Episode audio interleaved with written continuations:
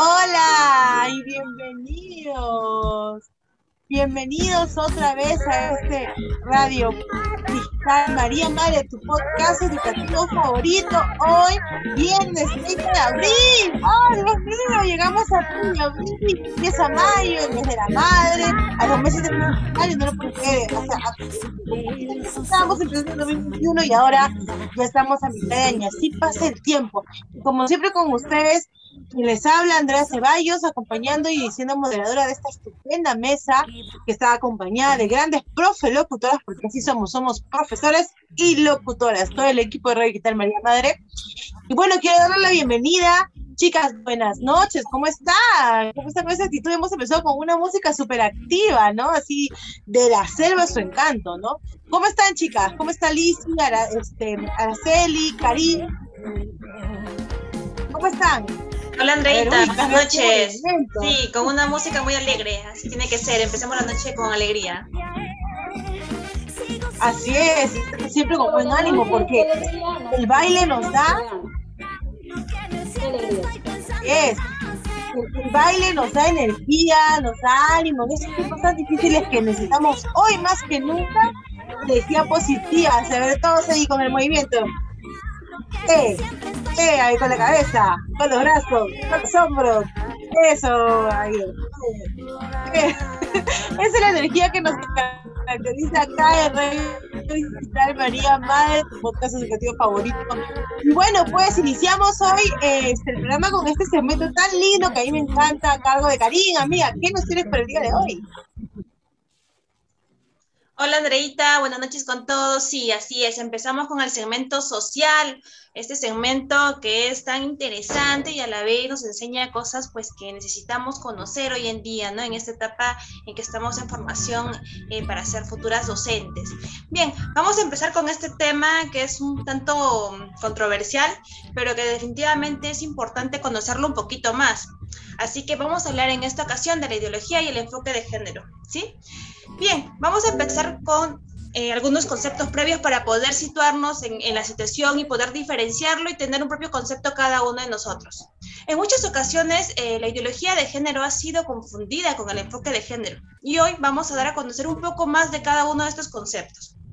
Para esto es importante saber que el enfoque de género es un término que ha sido adoptado por organizaciones internacionales como la ONU para trabajar en beneficio de la igualdad entre seres humanos sin importar su sexo. Este enfoque busca asegurar la paridad de oportunidades, derechos y responsabilidades, tanto para hombres como para mujeres. Es decir, reconocer la diversidad, ¿verdad? De ambos grupos y asegurar que el sexo con el que nacieron no sea determinante en cuanto al acceso a oportunidades y derechos. Es por esta razón que al hablar de género y de igualdad se habla de paridad de oportunidades para todas las personas sin importar raza, religión u orientación sexual. Bien, ahora vamos a hablar un poco más de lo que es la ideología de género y es una filosofía que plantea que el género no es una cuestión biológica, sino una autopercepción. Es un término acuñado recientemente por grupos conservadores latinoamericanos que malinterpretan el enfoque de género y afirman que al incorporarlo en el currículo escolar se confunde a la población y mucho más, en especial a los niños y niñas. Se dice que ellos no son como nacen, sino que cada uno escoge y esto podría llevarlos a una confusión. Como pueden ver, es un tema delicado, ya, que se cuestionan conceptos biológicos y científicos que separa y divide opiniones según preferencias. Dada tanta confusión que se ha visto en nuestro país, Ipsos realizó un estudio para conocer cómo se entendía este concepto, cómo es que la gente o la población no reconoce el término ideología, ideología de género. Bien, los resultados de este ejercicio arrojaron que por más sonado que haya sido el tema y por más comentado y polémico, la mayoría de encuestados declaran no saber a qué se refiere este término, siendo esta falta de información más profunda entre los niveles socioeconómicos más bajos. Así pues, se desata un debate sobre el género y todo esto ha despertado opiniones a favor y en contra, ¿no? Enormes discrepancias sobre lo que definimos como igualdad. Aún existe en nuestro país mucha incertidumbre, desinformación y desconocimiento sobre estos conceptos, lo que favorece a algunos grupos, ¿verdad? La responsabilidad de educar está en cada uno de nosotros, pero empecemos a reconocer que existen diferencias y que la creencia o postura de un grupo no invalidan derechos de otros grupos. Puede ser un gran avance el hecho de que en nuestro país estamos empezando a darle importancia a este tipo de opiniones, a este tipo de enfoques o de ideologías, pero es muy importante el seguir buscando información, el no generar un debate sin antes haber, a poder investigar un poquito más del tema y tratando siempre de dar un punto neutral y de no eh, eh, de evitar la confrontación ya hay un debate público y esto ya es un comienzo para poder dar a conocer un poco más de todos estos términos. Hay una frase con la que quisiera dejarles a todos los que nos escuchan esta noche y es muy importante recordar que para enseñar de equidad no hay que quitarle a los niños su identidad. Así que ya saben todos, sigamos informándonos, leyendo un poquito más de estos términos y busquemos lo mejor para nuestra educación. Bien, Andreita, te doy el pase. Gracias, Karin. De hecho, justo es súper importante que podamos tener claro la diferencia entre ideología y entre enfoque de género, porque de hecho en nuestro currículo nacional tenemos marcado el enfoque de género como una herramienta para que los niños no se que no caigan en los estereotipos y respeten las diferencias, esos esquemas en que la mujer para la cocina y el hombre para el deporte, sino que el hombre puede cocinar y la mujer puede hacer también deporte, ¿no? Que las responsabilidades del hogar o las responsabilidades caseras es trabajo de todas y de todos, ¿no? Es por eso muy importante tener en claro esta diferencia y no dejarnos llevar, obviamente, por temas políticos o ideológicos, por temas X. Simplemente es las cosas como son y lo mejor es trabajar eh, por una igualdad, un respeto ¿no? Y una tolerancia. Eso es lo que como docentes buscamos desarrollar en cada uno de nuestros niños y niñas que nos siguen a los que son de especialidad primaria, a los jóvenes y adolescentes en secundaria y obviamente a los más chiquitines en inicial, que esta vocación tan hermosa nos permite poder llegar a ellos y entrar en sus corazones para enseñarles valores, para enseñarles respeto, para enseñarles tolerancia y por supuesto para transmitirles amor. Amor por la vida, respeto por los demás y eh, un eh, amor por su país. Ahora sí, nos vamos con el segmento cultural. No sé, a ah, verdad, no sé si alguna de ustedes tenga algún comentario al respecto, si por ahí de lo que estén escuchando también eh, quieran comentarnos, dar su opinión, pues ya saben, como siempre, escribirnos en nuestras redes sociales, que tenemos Facebook, tenemos Twitter, tenemos Instagram y tenemos, por supuesto, Spotify. Si nos estás escuchando de Spotify, síguenos en nuestras redes sociales. Si nos estás escuchando de Facebook, ¿qué esperas? ¿Qué esperas? ¿Qué estás esperando? Que te llegue un correo, por favor, síguenos en Spotify, en Instagram y en Twitter, que ahí estamos para ti, para poder brindarte este espacio de diálogo para que podamos conversar y aprender muchísimo más. Bueno, no sé si quién más quiere opinar. Bueno, en ese caso le doy el pase al segmento cultural con mi gran amiga y cabeza de este proyecto, Araceli, amiga. ¿Qué nos tienes para cultural? Con fe que hoy no tenemos problemas técnicos. Yo sé que sí. Este es tu programa. Sí, chicas, muchas gracias. Como dije al comienzo, no estamos en el segundo programa ya hoy muy importante porque es el Día del Trabajador. Sabemos que empiezan tantos que tienen una profesión, que tienen, por ejemplo, albañiles, incluso los padres de familia que también ellos trabajan internamente con los hijos. Muy bien. Vamos a ver realmente el tema del día de hoy que tiene que ver también con la docencia y su valor como fuerza de trabajo. Muy bien, ¿sabían que los docentes se encuentran entre los primeros cinco valores a nivel mundial, que es la integridad, el profesionalismo, el respeto, la competencia en la materia y la solidaridad.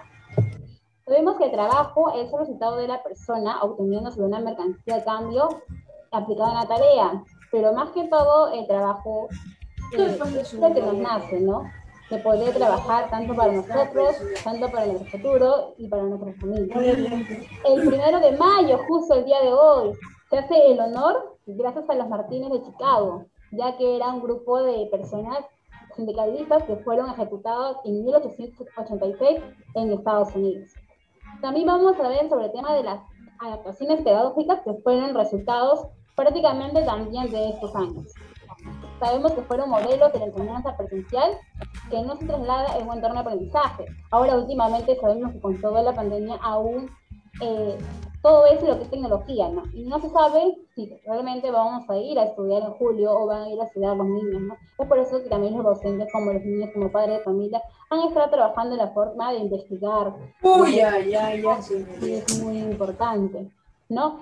Eh, también está como los docentes, policías, ingeniería, Y quiero dejarle como una frase acá muy importante. Quien nos enseña, aprende en el acto de enseñar. Y quien aprende, enseña en el acto de aprender. Escribió un pedagogo brasileño, Paulo Freire, ah, en el libro Pedagogía de la Libertad. y el segundo que quiero es que el mundo no se mueve únicamente por los poderosos empellones de los héroes, sino también de los pequeños empujones de cada trabajador. Quiere decir que, realmente no es el, jefe el que hace, ¿no? El ejecutivo es este, ¿cómo se llama? Voto cargo alto, ¿no? Sino los pequeños, incluso también poder, ¿cómo se llama? Agradecer incluso a los que barren, los basureros, porque ellos eh, aportan el amor también por el trabajo, ¿no? Y sin ellos, prácticamente el Perú no se sería, ¿no? Si fueran todos doctores, pues, ¿cómo seríamos un abogado, ¿no? Y hay que agradecer a cada carrera, a cada profesión y sobre todo por el amor que pueden tener. Y feliz día de trabajador. Eh, Araceli, gracias, gracias de verdad.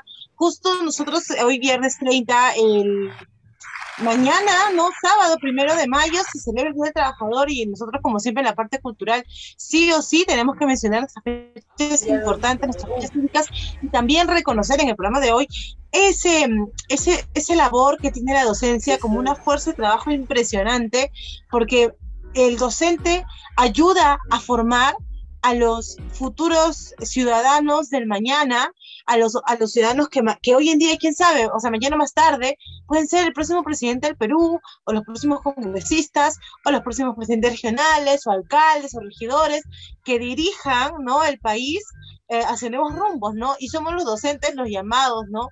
A, a, través de nuestra fuerza de trabajo, nuestra vocación de servicio, porque la docencia es un trabajo que, es eh, que, está relacionado con la vocación de servicio, de servir a los demás, eh, ayudamos ¿no? a formar. Por eso la labor docente es súper importante. Yo estoy orgullosa de ser una futura docente, como sé que cada una de nosotras que se está preparando o que ya se graduó, por ahí con Anita que se graduó el año pasado, o con los, que, los profesores que nos están escuchando, que ya son docentes y dicen, wow, esta, esta labor que a veces me encanta, porque ustedes, señor, señora joven o... Eh, amigo, compañero que está escuchando, que no es necesariamente de docencia, eh, ha escuchado sobre la educación, pues no es fácil, porque parar sesiones no es sencillo, porque tratar de incluir, de adaptarnos a las características de cada uno de nuestros niños, de nuestras aulas, de tratar de que los niños entiendan en sus diferentes capacidades y, también sus, sus, mismas habilidades, ¿no? su forma de, de aprender, que son variadas, tratar de llegar a ellos. No es un trabajo fácil, es un trabajo que requiere mucha paciencia, mucha, mucha entrega, mucho compromiso, ¿no? Y es una labor de verdad que me siento orgullosa de estar preparándome para ejercerla, ¿no? Y estoy orgullosa de ser una docente y mis compañeros también. Así que un fuerte abrazo inmenso y un gran, gran gracias a cada uno de los docentes que trabajan hoy en día, que están escuchando para que a distancia no pare. La educación no puede tenerse y es gracias a ustedes, maestros y maestros que me están escuchando. Gracias por tanto, gracias de verdad por trabajar, por seguir adelante, porque a pesar de las dificultades, a ese docente que está trabajando ahí en las alturas, que tiene que caminar kilómetros para poder llegar a sus niños y poder brindarles materiales, o a ese docente que recoge a sus niños para ir a lo más alto de cerro para poder tener señal, gracias. Gracias por lo que están haciendo. Son ustedes los que mueven el país. Son ustedes los que hacen que estos jóvenes, estos niños, sean grandes ciudadanos mañana más tarde. Muchas gracias de, de parte de todo el equipo de Profilocutoras, de Radio Digital María Madre, de Producción y Locución. Muchas gracias de todo corazón. Un inmenso abrazo y gracias. Bueno, ahora le doy el pase a quién, a nuestro semestre investigativo que nos va a hablar de un tema que, uff, ay, Dios mío, que a mí me encanta, que está un poquito denso, pero no se preocupe que vamos a compartir un material, eh, porque es un tema súper bueno. Lizzy, ¿qué nos traes para ese método de investigación? Chicas, buenas noches. Muchas gracias, Andreita, por el pase. Y bueno, el día de hoy, ¿no? Como cierra el mes de abril, eh, vamos a conocer acerca, acerca de la taxonomía de Bloom, ¿no? Para la era digital.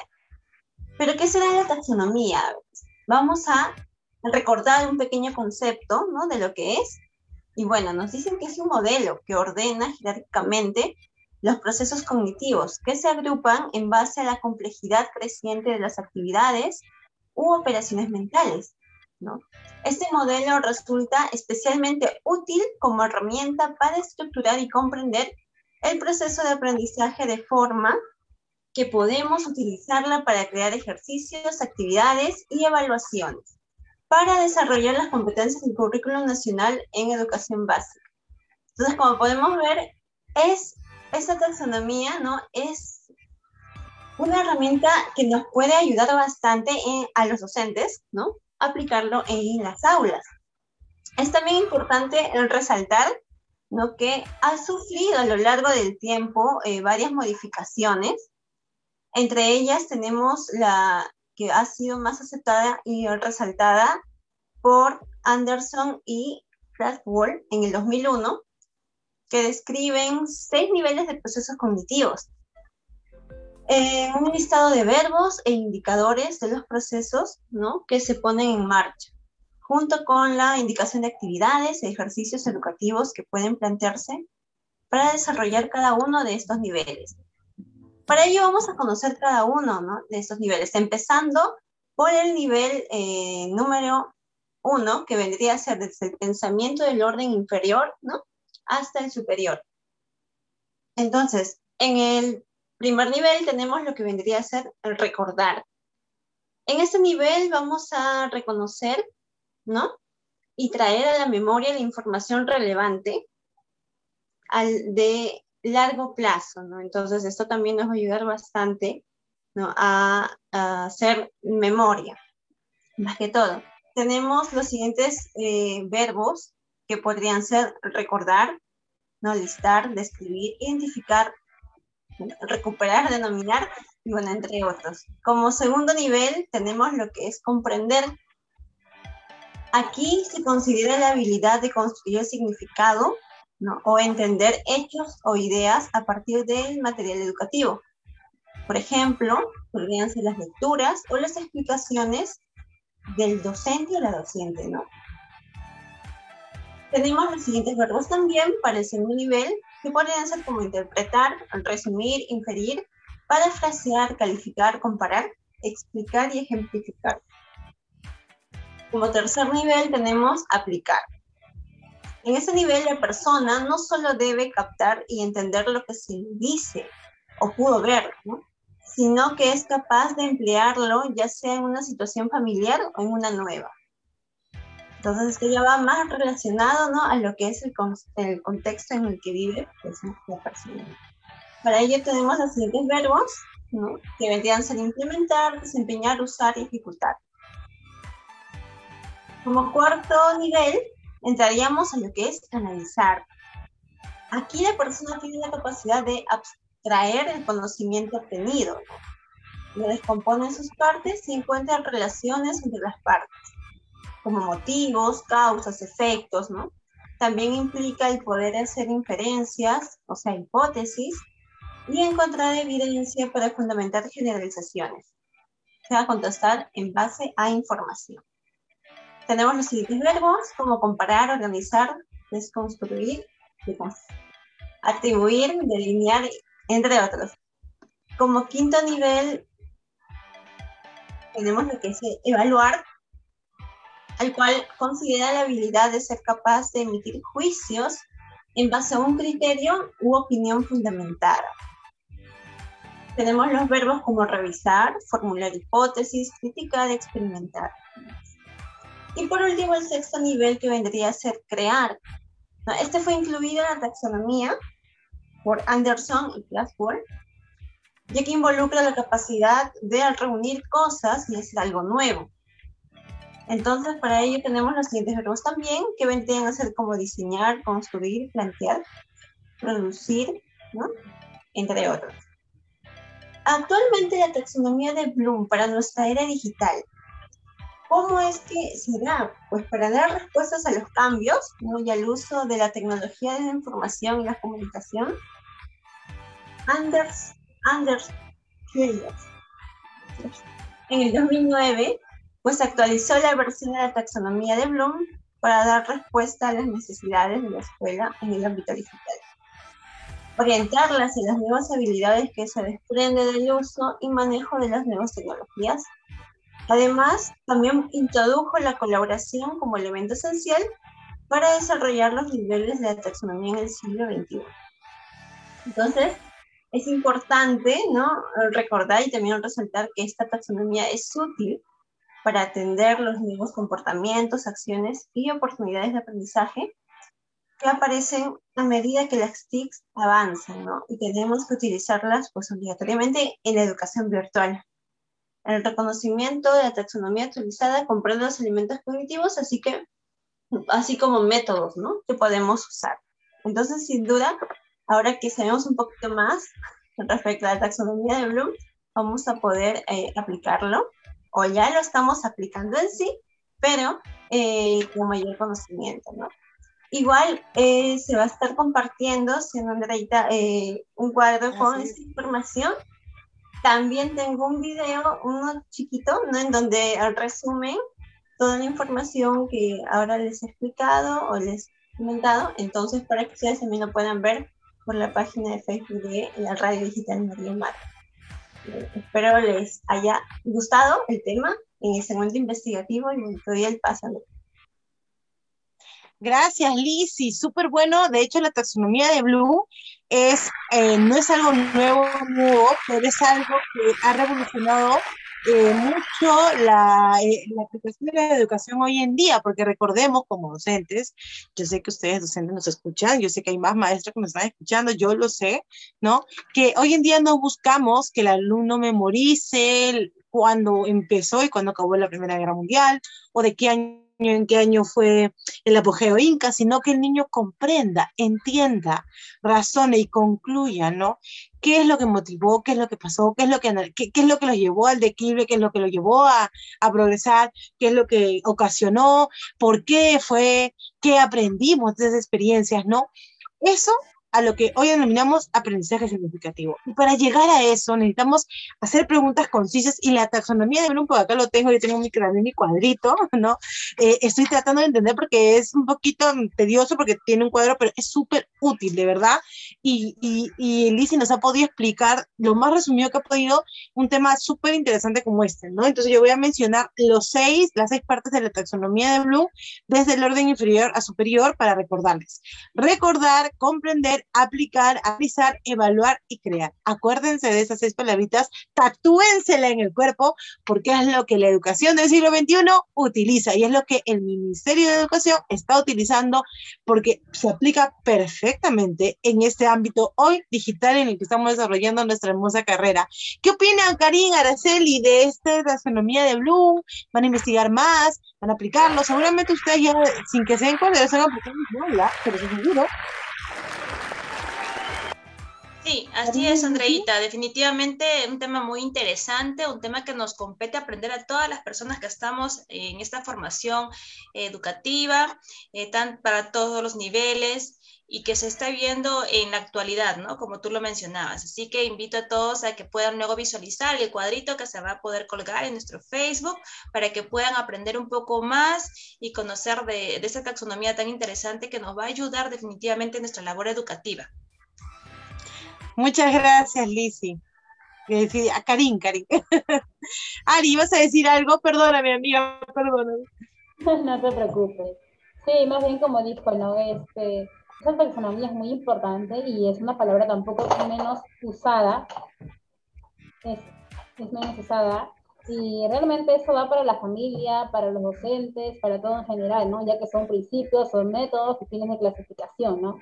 Realmente como se trata tanto de los animales y los vegetales, pero también he utilizado eso en el tema global, ¿no? Así que es muy importante y sobre todo que justo antes de poder este, pasarte el paso, Andreita, ¿no? Todo eso también poder enseñar también a los niños, ¿no? Y como dije, el ejemplo va siempre ante todo, ¿no? Si queremos que nuestros niños, si queremos que nuestras familias, los más chiquitos puedan aprender, entonces nosotros como adultos o los padres u otra persona a cargo son personas que también deben nutrirse, ¿no? Si nosotros queremos ya, es que tú tienes que estudiar o tienes que hacer esto, o tú tienes que aprender esto, se supone que también uno como adulto tiene que convertirse en un niño y poder aprender, ¿no?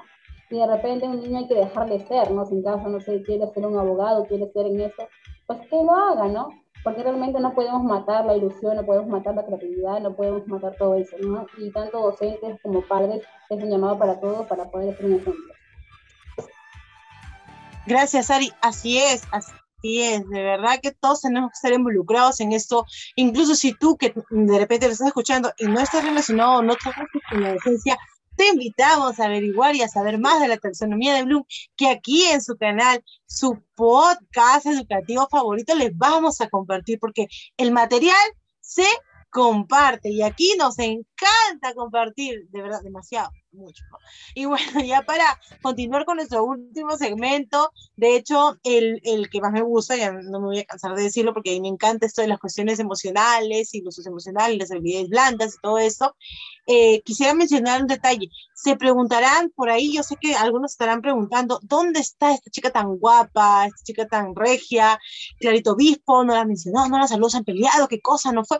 Bueno, les comento que por eh, la pandemia, una vez está bien y de un día para otro las cosas pues se complican y lamentablemente nuestra querida, muy querida amiga Clarito Obispo está pasando por un momento delicado eh, yo sé que ya va a salir pronto de esto, está un poco mal, ¿no? felizmente ahorita, a Dios gracias, que no está haciendo nada pues fatal, pero sí eh, con la salud nunca se juega y es eh, siempre hay que darnos un espacio para dedicarnos a la familia, a, tranquilizarnos, a, relajarnos, ¿no? Para poder recuperarnos lo más rápido posible y desde aquí, amiga querida Clarita, que nos estás escuchando, amiga, y que está súper triste por no poder acompañarnos, pero desde aquí te queremos dar toda la buena vibra, vibras positivas, garritas positivas, como dice la Tigresa del Oriente, para ti, te quiero, amiga, te queremos, Clarita, te queremos, te mandamos toda una buena vibra y este, te queremos ver la próxima semana. Así que recupérate, recupérate, recupérate, recupérate. un, mensaje para ti, amiga. Bueno, entonces, ya para cerrar, vamos a hablar nuevamente de cómo se Clarita. Bueno, Clarita nos iba a hablar de lo que es las anclas emocionales, ¿no? Entonces yo que tengo un breve texto para poder hacerlo lo más concreto y ustedes no se vayan sin poder un poquito conocer de lo que son las anclas emocionales, yo les voy a mencionar un poquito con el permiso de mi texto ahorita porque ya me mandado la información, les voy a compartir, así que van a perdonar si estoy leyendo, ¿ya? Bueno, ¿qué nos hablan de las anclas, de las de las anclas emocionales. ¿Qué cosa está hablando esta chica loca de Andrea? Bueno, cada persona, les digo, ¿no? Cuenta con ciertos recursos para afrontar situaciones abrumadoras. Vamos a llamar problemas, ¿sí? Entonces, cada persona reacciona diferente o va a tomar y va a incorporar las cosas de diferente manera, ¿no? Eh, a estos recursos, em, bueno, entonces, cuando uno reacciona de una forma difícil, o sea, de eh, forma diferente, cada uno tiene como que una cosa es lo que se agarra, ¿no? Ya sea el celular, la lectura, el baile, el canto, eh, el, deporte, este, no sé, em, el hablar, llamar a alguien, cualquier actividad, ¿no? Que involucre eh, aferrarnos en un momento abrumador, esos son las anclas emocionales. ¿Ok? Y se trata de aquellos recursos que cada persona descubre en sí mismo, ¿sí? Para cada persona las anclas emocionales varían. No todos vamos a disfrutar de la misma manera una tarde de lectura o un, bailecito, no sé, no sé, o sea, cada persona va a reaccionar diferente, ¿me entiendes? Va a tener una ancla particular en la cual se va a sentir cómodo, ¿no? Y se descubre a sí mismo, ¿no? Y que ejercite constantemente porque le permite identificar. Ojo, eso también es súper importante, no vayan a confundir de repente un hobby o algo que te gusta hacer en particular con un ancla emocional, porque el ancla emocional lo que, es, lo que hace es que nos permite identificar y gestionar adecuadamente los impulsos provenientes de situaciones abrumadoras eh, dos puntos, problemas.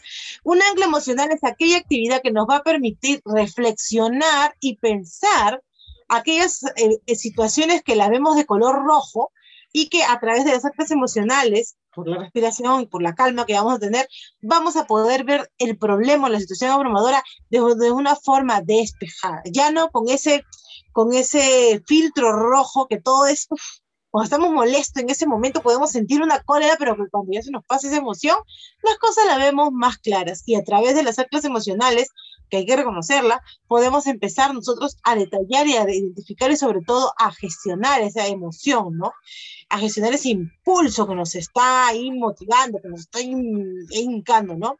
Y están ligadas a procesos de educación emocional, ¿no? Eh, reconocer estas anclas emocionales, ubicarlas, practicarlas constantemente, ver la manera, ¿no? De, de, de gestionarlas en, en, un momento, de acceder a ellas con facilidad en un momento abrumador, entonces ya estamos hablando de una inteligencia emocional. Más adelante vamos a seguir hablando con Clarita y ya va a tener mucho material de lo que son las habilidades emocionales, porque eso es lo que aquí en, en, el segmento emocional vamos a hablar, ¿no? Entonces, están ligadas con procesos de educación, ¿no? Y que tienen, una, que tienen que ver con la comprensión de nuestras emociones y de la forma en que estas influyen en los vínculos en que establecemos con los demás, ¿no? A través de las actas emocionales vamos a poder tener un control o un mejor manejo, gestión de nuestros impulsos, ¿no?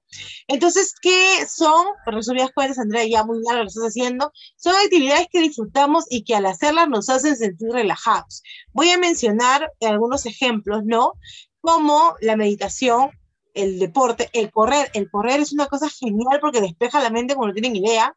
Eh, la jardinería, por ejemplo, eh, las manualidades, eh, a mí me encanta hacer bisutería, me encanta hacer ese tipo de cositas, me, me, relaja un montón, no tienen idea. Pero para cada persona es diferente. Ustedes busquen esa actividad que sea fácil de acceder para que ustedes puedan gestionar las emociones, ¿no? Entonces, ejemplos claros podría ser tomar distancia de la situación abrumadora hasta lograr recuperar un estado de calma que nos permita comprender las posibles explicaciones de lo que ocurrió. Las habíamos dicho que las anclas emocionales nos permite eso, ¿no? Identificar prácticas cotidianas sencillas que nos permitan canalizar esos impulsos provenientes de emociones negativas. Hablar con una persona de confianza que no esté involucrada en la situación abrumadora y que preste oídos, ¿no? Y presencia para poder expresar libremente la rabia, la ira, la molestia, ¿no? Poder compartir. Si tienen una amigo de confianza, también, utilicen la partida ahora, di, tú vas a ser mi ancla emocional y lleva con mucho orgullo y mucho respeto esa labor de mi persona. Los amigos ejercemos también una labor importante, ¿no? Mis amigos a veces cuando tienen problemas me llaman y yo, dime qué ha pasado, a quién tengo que matar, ¿no? Voy a ser esa ancla emocional para ellas, ¿no?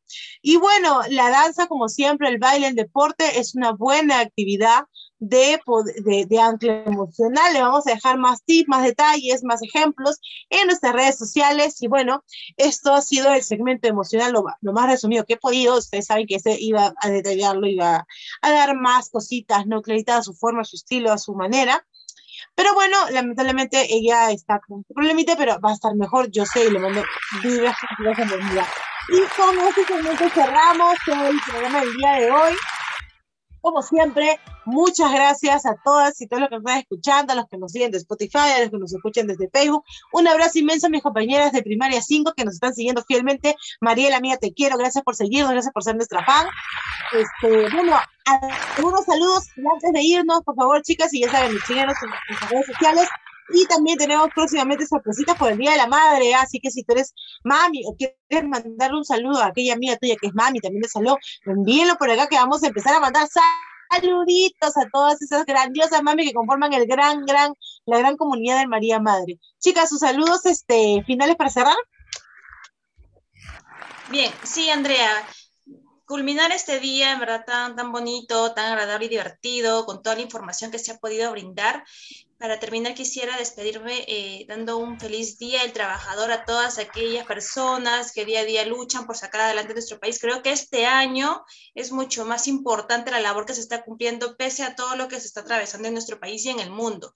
No dejo de saludar a todos los que forman parte del equipo, porque eso también es un trabajo para nosotras, y sobre todo a nuestros docentes, a muchos que están delicados de salud, al profesor Silvia, Estela y la Miss Lucero. Espero su pronta recuperación para que sigan brindándonos cada uno los conocimientos y sacando adelante lo que es nuestro pedagógico María Madre. A cada una de las personas que trabajan en esta institución tan hermosa, un saludo muy especial por este primero de mayo. Sí, chicas, muchas gracias. En realidad, eh, feliz día a todos, feliz día chicas, feliz día pues a los policías, a los que están ahí, ¿no? Dentro y fuera, ¿no? Y en realidad, pues, el Día del Trabajador es todos los días, ¿no? Sabemos que hay un día especialmente que es el Día de la Madre, el Día del Padre, pero el Día del Trabajador, el Día de la Familia, el Día de la Madre, del Padre, es todos, ¿no? Así que mientras que los tengan, disfruten y bueno, Clarita que no ha podido estar, pero sé que está presente, así que pues muchas gracias. No se olviden, como dijo este Andreita, estamos aquí para poder recibir sus saludos y sobre todo para, a pesar de la pandemia, pues llevarle tanto algo pedagógico, algo de educación, pero sobre todo con otro enfoque diferente, ¿no?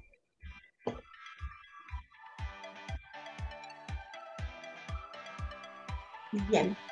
Eh, bueno, yo también me despido. Muchas gracias a todo el público oyente, ¿no? Por haber estado eh, cerrando con nosotros con de oro el mes de abril.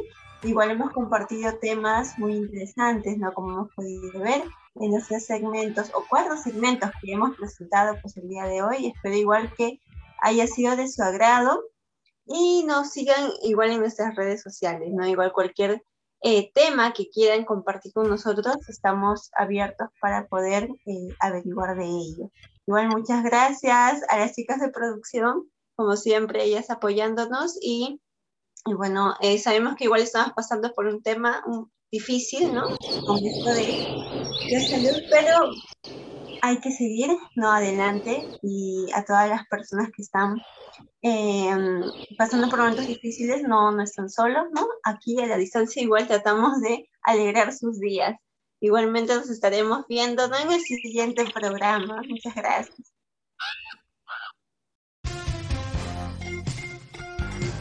Gracias.